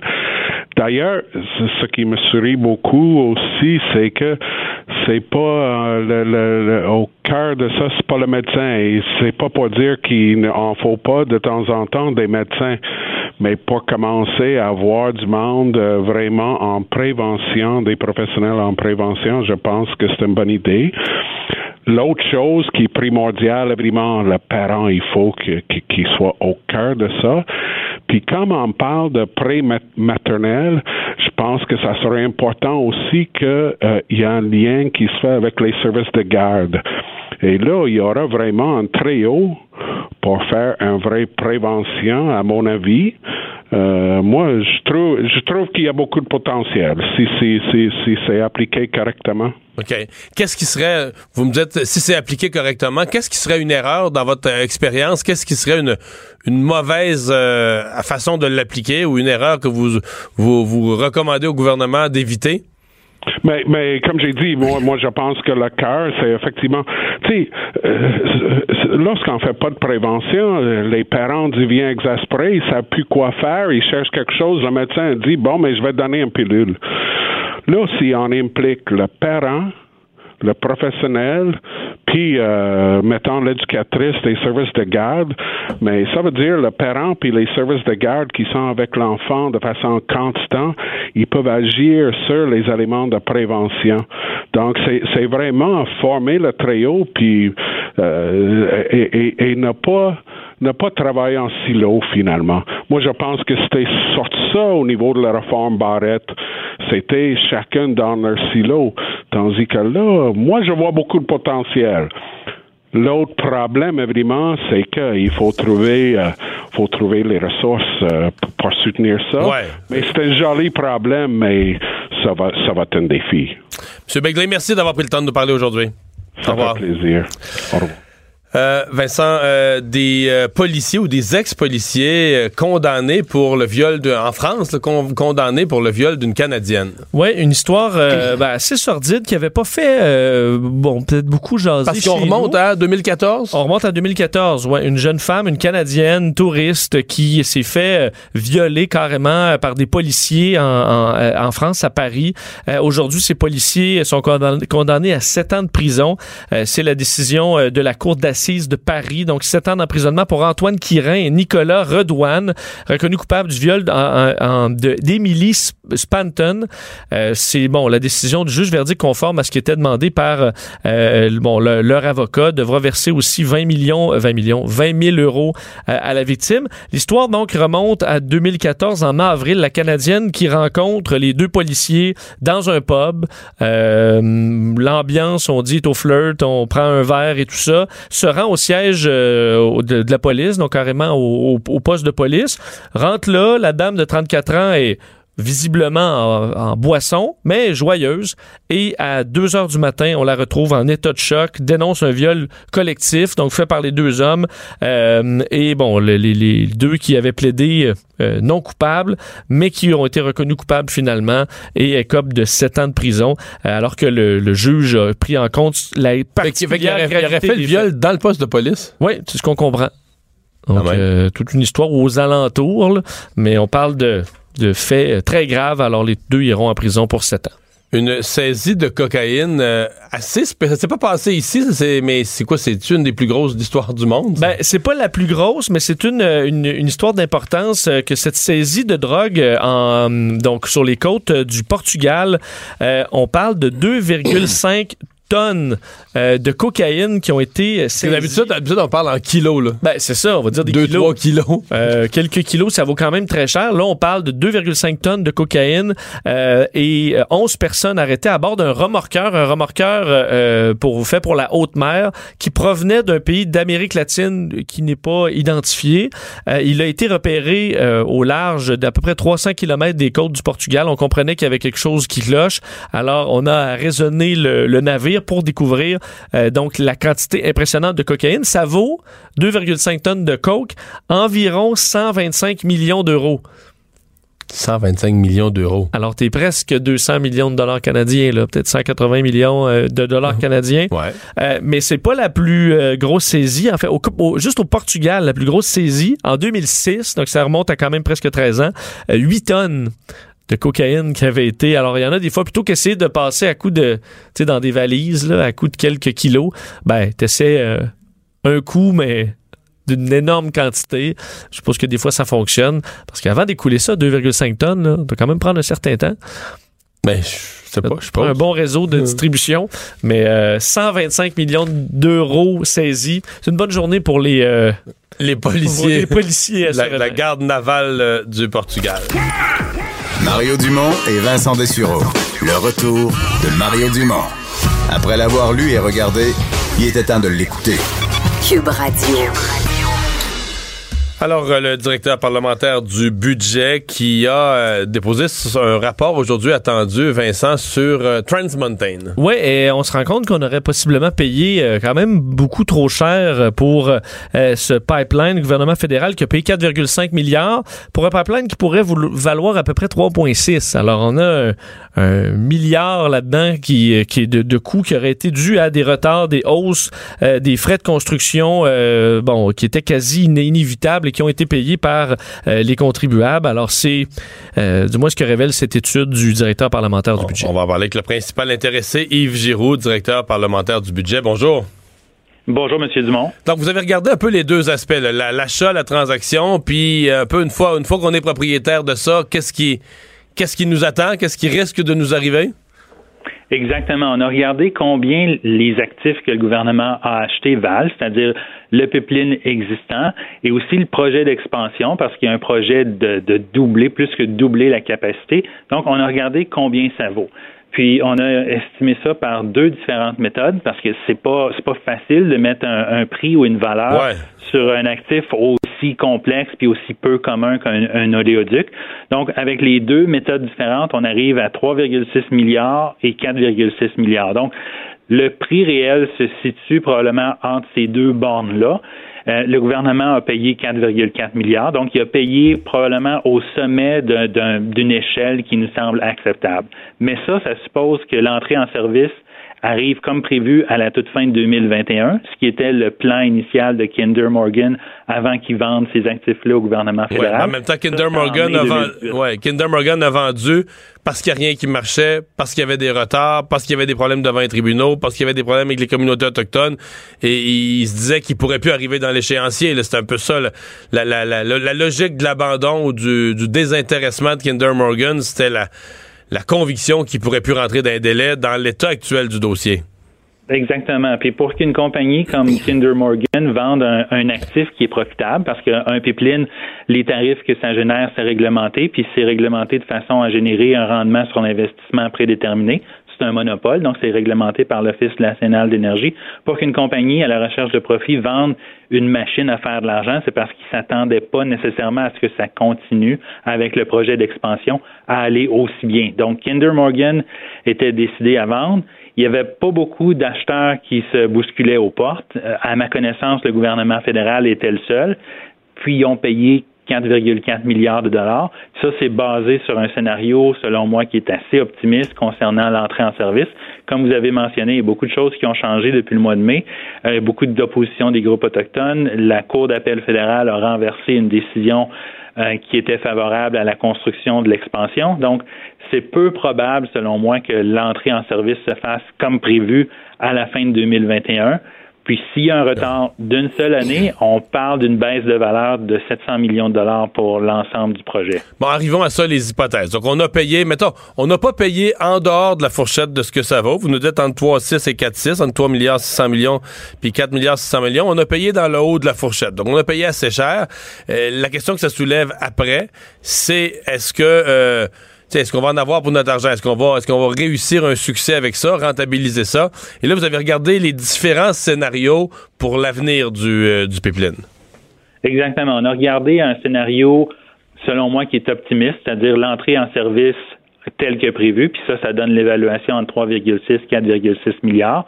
On a regardé un scénario où l'entrée en service est retardée d'une année, donc l'évaluation baisse de 700 millions. On a aussi regardé qu'est-ce qui arrive si l'entrée en service est retardée de deux années, ce qui n'est pas impensable. Et là, la valeur baisse de 1,3 milliard. On a aussi regardé si les coûts de construction augmentent de 10% ben euh, oui, parce que là, généralement dans des projets, quand on retarde, c'est rare que le prix des matériaux et tout ça est en baisse. Donc, si on retarde, ça veut dire qu'on va faire les travaux plus tard dans le temps, donc les travaux vont coûter plus cher. Exactement. Les coûts de, construction en mai 2018 étaient estimés à 9,3 milliards, donc un, bon montant d'argent. On a regardé ce qui arrivait si les coûts augmentaient de 10% puis les gens vont penser si ça augmente de 10% ben c'est 930 millions. Ben c'est moins que ça parce qu'il y a une partie des coûts qui vont être refilés aux utilisateurs du pipeline. Donc, en tenant compte de toutes les méthodes de calcul, des tarifs que les utilisateurs doivent payer pour utiliser le pipeline, le, la valeur du projet baisserait d'environ 450 millions s'il y a juste une augmentation de 10% Évidemment, une augmentation de 20% on s'approche du 900 millions. Avec un projet de cette ampleur-là, les, les, contraintes de construction, on parle des montagnes rocheuses, la saison de construction l'hiver, c'est très difficile. Il y a aussi des considérations environnementales, il y a des contraintes concernant la construction dans certaines zones éco-sensibles. Donc, c'est pas euh, c'est pas déraisonnable de penser qu'il va y avoir des augmentations de coûts de construction comparativement à ce qui était prévu en 2018. Donc, s'il y a des retards puis des augmentations de coûts de construction, c'est assez clair que ça devient une proposition qui n'est pas financièrement avantageuse pour le gouvernement fédéral. Ouais. Y a-tu dans vos évaluations euh, le scénario optimiste, genre ça va mieux que prévu, on respecte les délais, les travaux se font bien. Euh, un scénario dans lequel le, gouvernement, mettons en 2021, pourrait revendre ça euh, à un acheteur intéressé à opérer un pipeline. Vous l'avez bien dit au début, là, opérer un pipeline une fois que tu es sûr que le pétrole passe dedans, puis tu as des tarifs prédéterminés tu, fais de l'argent, là. T'es pas à risque. C'est pas comme un restaurant que les gens viennent, les gens viennent pas. C'est une, entreprise sûre. Est-ce qu'il y a un scénario où le gouvernement pourrait revendre ça, l'avoir payé 4,4 milliards, puis leur vendre, je sais pas moi, à, profit? Ça serait bien étonnant parce que notre évaluation de 3,6 à 4,6, C'est exactement le scénario qui est maintenant optimiste. C'est une entrée en service en 2021, pas de dépassement de coûts de construction. Donc, le mieux qui pourrait arriver, selon notre évaluation, c'est une vente au sommet de l'échelle à 4,6. Le gouvernement a payé 4,4 milliards. Donc, il ferait un meg profit de 200 millions en ayant supporté tous ces risques-là. Donc, ça, c'est le scénario optimiste. On a aussi regardé un scénario. le scénario optimiste, c'est de pas manger d'argent, là. C'est de pas en perdre, C'est pas mal ça. Exactement. Ça, c'est le meilleur scénario, c'est qu'on arrive kiff-kiff. Évidemment, là, vous, faites une évaluation. Vous êtes le directeur euh, parlementaire du budget. Vous regardez pas l'ensemble de, des, retombées du développement économique pour l'Ouest canadien, pour l'Alberta. Le gouvernement nous dirait sûrement, ben moi, j'ai fait ça. Si je rentre dans mon argent, euh, j'ai fait quelque chose d'extraordinaire pour le pays, là, qui, qui, qui est pas nécessairement visible au niveau comptable. Non, c'est probablement vrai. Si le projet d'expansion va de l'avant, euh, les produits pétroliers albertains vont pouvoir se vendre plus facilement sur les marchés d'exportation parce que présentement, il y a beaucoup de contraintes en matière de capacité de transport. Il y a moins de capacité de transport que ce qui pourrait être produit. Donc, les producteurs pétroliers doivent vendre leurs produits à escompte pour tenir compte du fait que c'est plus difficile de l'acheminer vers les marchés qui en ont besoin. Les pipelines sont tous utilisés à pleine capacité, selon ce qu'on m'a dit.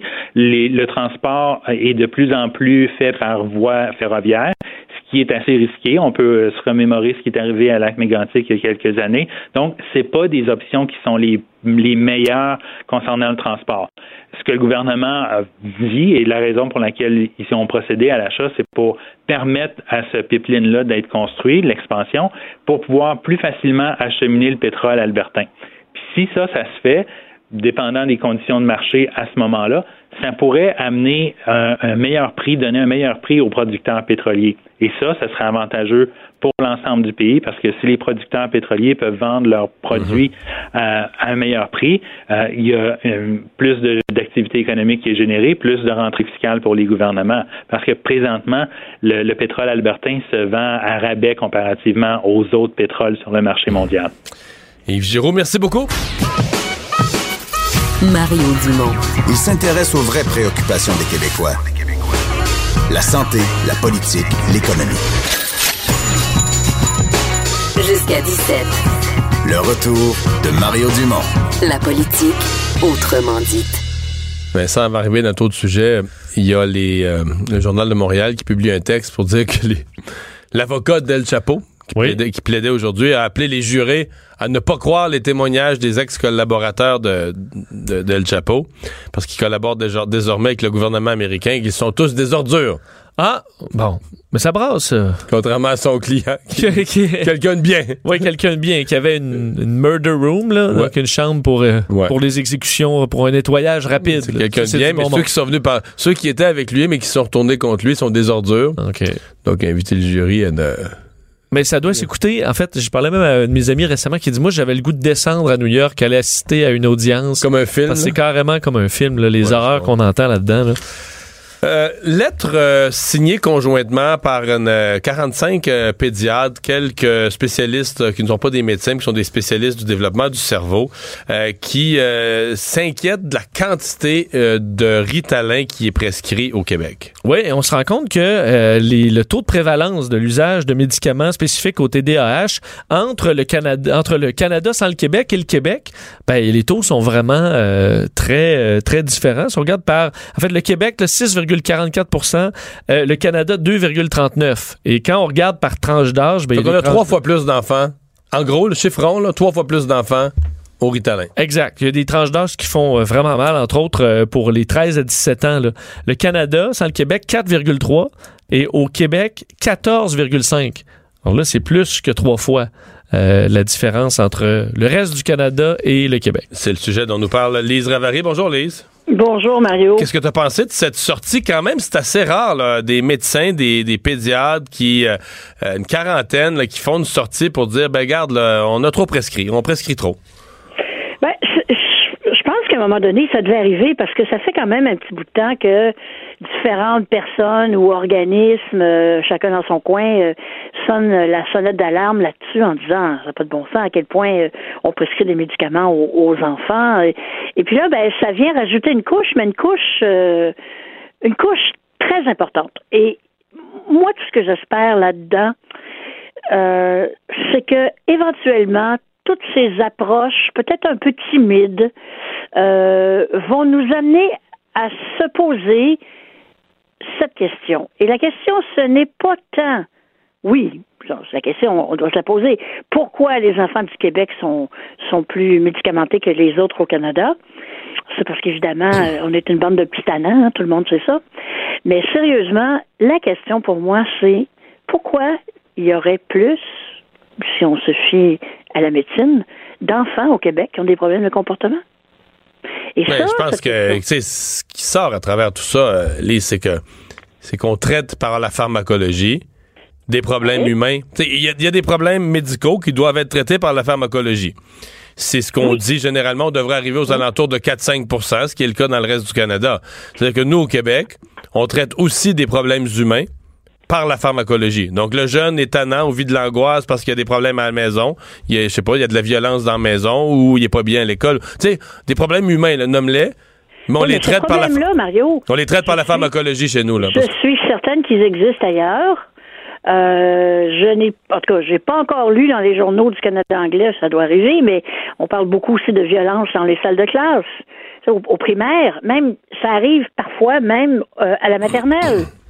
Euh, est-ce que notre système d'éducation, est-ce que notre système de, de, de CPE, est-ce que est-ce que les parents québécois ont pas un petit peu trop confié leurs enfants à l'État?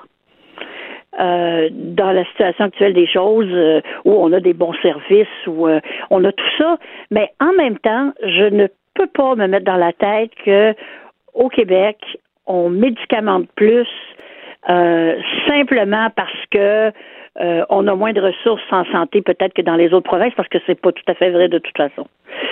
Alors, hmm. qu'est-ce qui se fait que chez nous, est-ce qu'il y a une pression chez nous pour envoyer les enfants euh, très très jeunes dans des milieux de garde? Je veux dire, tu, tu, tu, tu, tournes le premier politicien qui va te parler de ça, va te dire à quel point que c'est fantastique qu'autant de femmes, et là je pourrais dire hommes, c'est la même chose, travaillent de nos jours. Oui, c'est fantastique, et oui, c'est fantastique qu'ils aient des bons, des bons services, mais il y a des enfants qui sont pas faits pour embarquer dans cette machine-là. Mais ici, la valorisation, c'est par l'enfant qui est rapidement sorti de son milieu familial, confié à des experts. Et de temps en temps, moi, je fais euh, un petit sondage dans ma chronique. Je demande aux gens, selon vous, est-ce que les enfants, est-ce qu'on s'en occupe mieux dans un CPE qu'à la maison? Ben, c'est, c'est pas compliqué. À chaque fois, euh, CPE dépasse légèrement maison. Ouais, mais la, la, pression sur les, la, pression sur les parents, sur les mères, là, c'est à peine de prendre le congé parental. dans un monde idéal, à six mois, il faut être retourné au travail, il faut que l'enfant soit à la garderie. Là. Ben oui, mais des fois, ça marche pas. Des fois, il y a des enfants qui sont pas faits pour aller à la garderie à six mois. Puis j'ai l'impression qu'il y en a plus qu'on pense. Peut-être.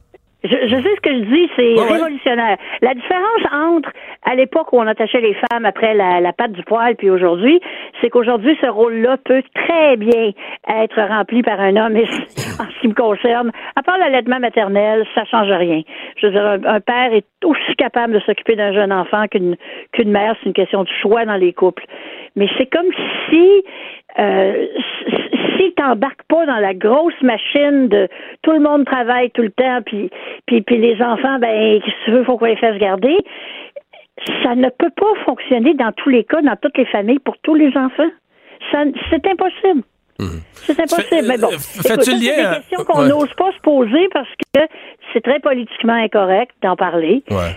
Euh, mais je pense qu'il faut au moins se poser la question est-ce qu'il y a quelque chose dans notre système qui fait que on se déleste rapidement de nos de nos responsabilités de parents au Québec? Est-ce que tu fais le lien sur la question spécifique de, de, la quantité de prescription de, de Ritalin? Est-ce que tu fais le lien avec un dossier qu'on avait sur la place publique la semaine passée? Où on disait il faut réduire. Puis là, c'est des agences gouvernementales qui prenaient les devants en disant là, il faut absolument réduire la quantité d'antipsychotiques qu'on prescrit en CHSLD. Ben oui, parce que c'est la même chose, hein? C'est de la contention euh, chimique.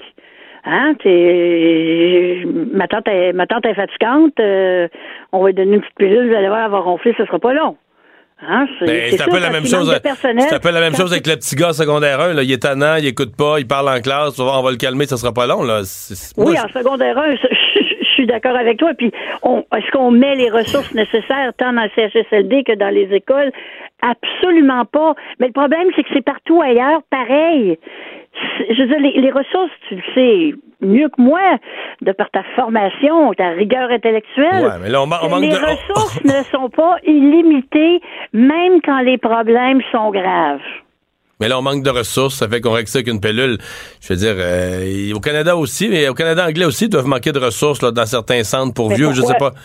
Ils s'en occupent autrement, là, que Mais par les ça, pilules. Pourquoi, pour- pourquoi il y a moins de pilules? D'ailleurs, je, je- je rajoute, tant tant qu'à frapper sur le clou, rappelle-toi quand on a sorti les, les résultats euh, dans les écoles euh, anglophones de Montréal où euh, le taux de diplomation est plus élevé, Beaucoup et ce que plus. les gens du milieu disaient, c'est que les parents anglophones étaient plus impliqués dans le milieu scolaire. Ouais. Ah ouais, puis les, les écarts, les écarts sont pas petits, là. les écarts euh, sont non, non. significatifs entre les enfants de familles anglophones puis euh, Oui. les, les francophones. On aime, on aime ça au Québec, le tout à l'État. Mhm. Hey, merci, Lise. Euh, moi, Ouais. je me pose des questions. On va se laisser sur ces réflexions. À, à la prochaine. Bye. Le retour de Mario Dumont, l'analyste politique le plus connu au Québec. Cube Radio. Cube Radio. Autrement dit. Et c'est le moment de parler euh, sport. Euh, on va parler tout de suite avec euh, Stéphane Cadorette, journaliste euh, sportif, euh, évidemment spécialiste de football, qui est attitré à la couverture de la NFL en général pour le, le Journal de Québec, mais là en particulier qui est sur le cas du Super Bowl ces jours-ci en direct d'Atlanta. Salut Stéphane. Salut Mario, t'es-tu un petit peu jaloux? Oui. Tout à fait. Malgré que c'est c'est le Super Bowl, je vais te le dire franchement, là, je l'ai déjà dit en ondes, c'est le Super Bowl qui m'intéresse moins depuis longtemps.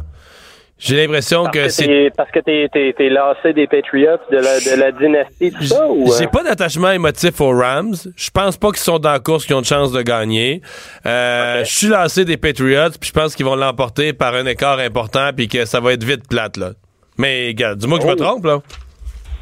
Ben écoute, moi je le vois pas tout à fait comme ça. Je sais pas si tu te trompes, mais je pense Ça peut m'arriver. un match serré. Puis, puis de toute façon, de toute façon, Mario, est-ce qu'on a déjà vu un Super Bowl plate avec les Patriots?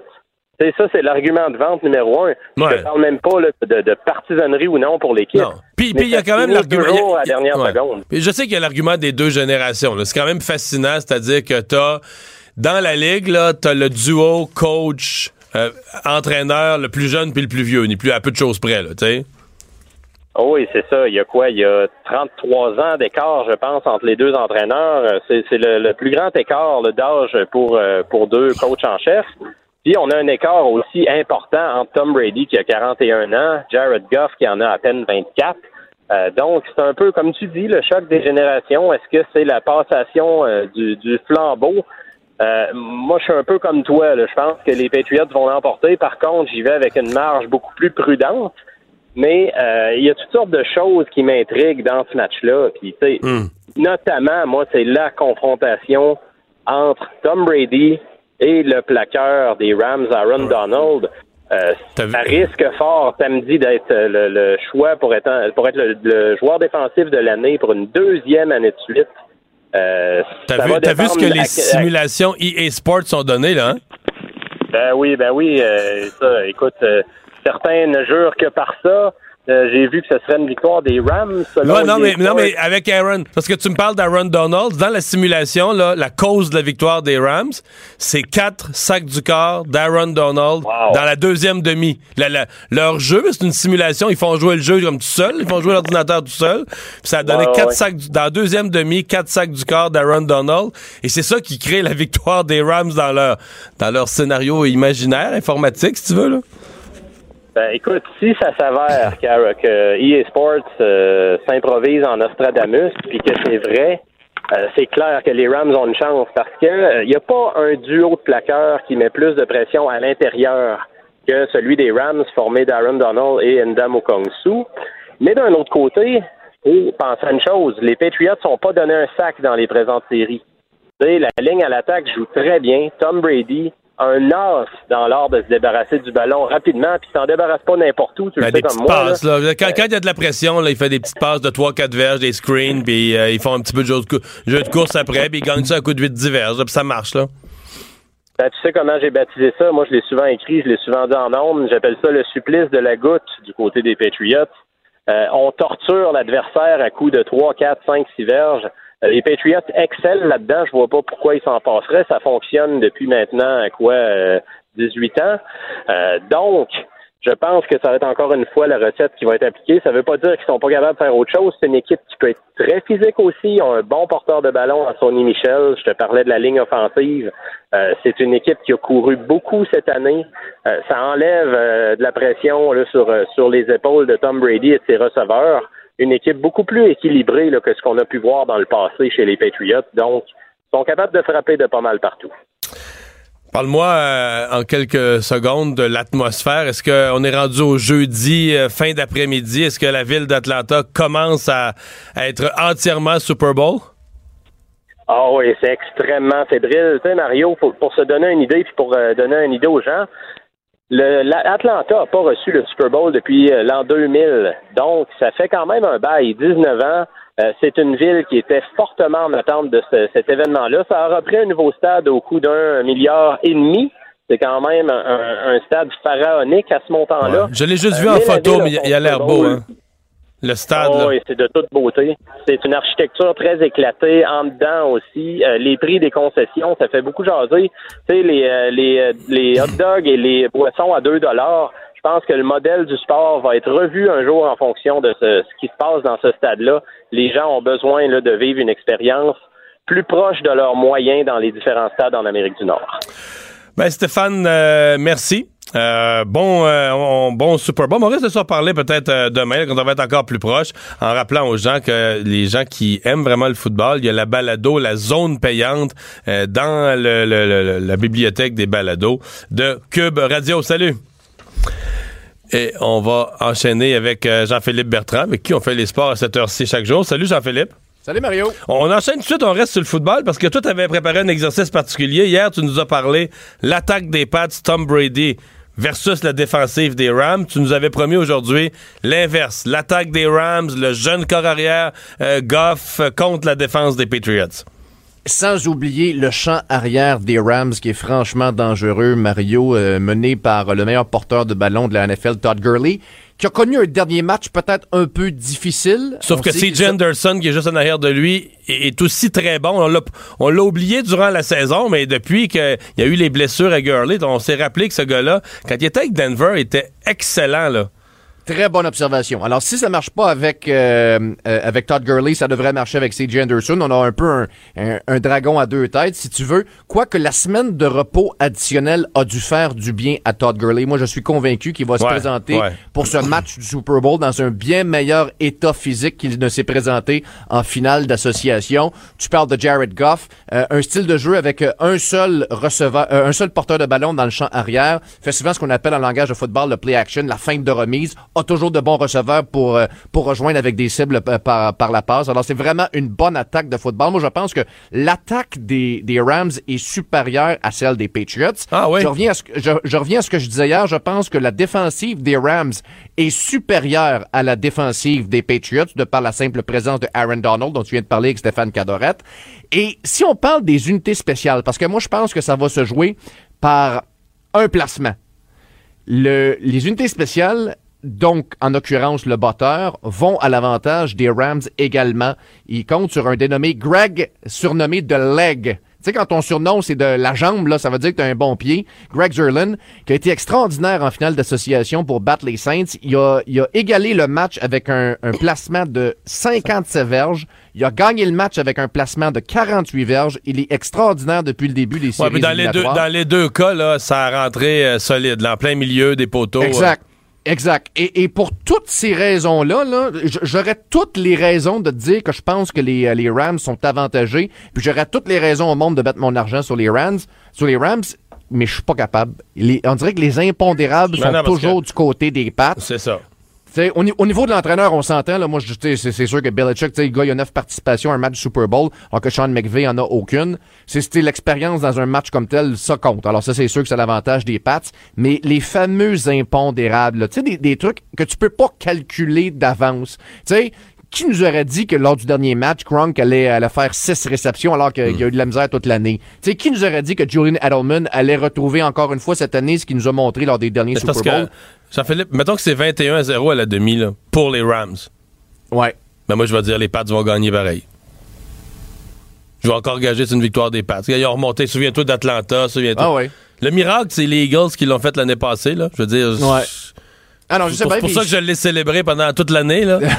non, mais tu sais, Ah les Pats gagnent toujours. Hey, il nous reste euh, 15 secondes. Euh, Le. Canadien qui a eu un gros, gros, gros congé. On vient-tu rouiller? Euh, oui, on revient rouillé. Ah Et oui? d'ailleurs, tu remarqueras que les équipes qui ont recommencé à jouer cette semaine après un long congé ont connu des matchs difficiles, à commencer par les Penguins de Pittsburgh. Ça fait sept jours que le Canadien est en congé. On a repris l'entraînement aujourd'hui. Donc aujourd'hui, ils se sont entraînés. là. Ils se sont entraînés. Prochain match, c'est samedi face aux Devils du New Jersey. Euh, hier, les Sabres de Buffalo ont perdu, ce qui est une extraordinaire de bonne nouvelle pour le Canadien, parce que là, il y a, ils sont à 5 points du Canadien et euh, ils ont un- seulement une partie en main. Les Bruins sont en action ce soir. Ça, c'est un autre rival du Canadien qu'on surveille sur les zones de TVA Sport. Duel entre les Bruins et les Flyers à 19h, Mario. Merci, Jean-Philippe. À demain. Salut. À demain, salut!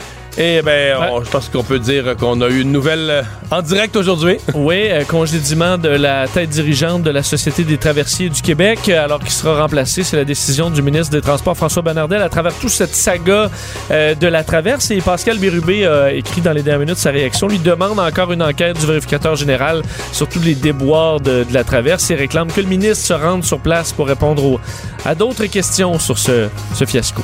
Merci Vincent, merci à vous à la maison ou en auto d'avoir été avec nous. Cube Radio.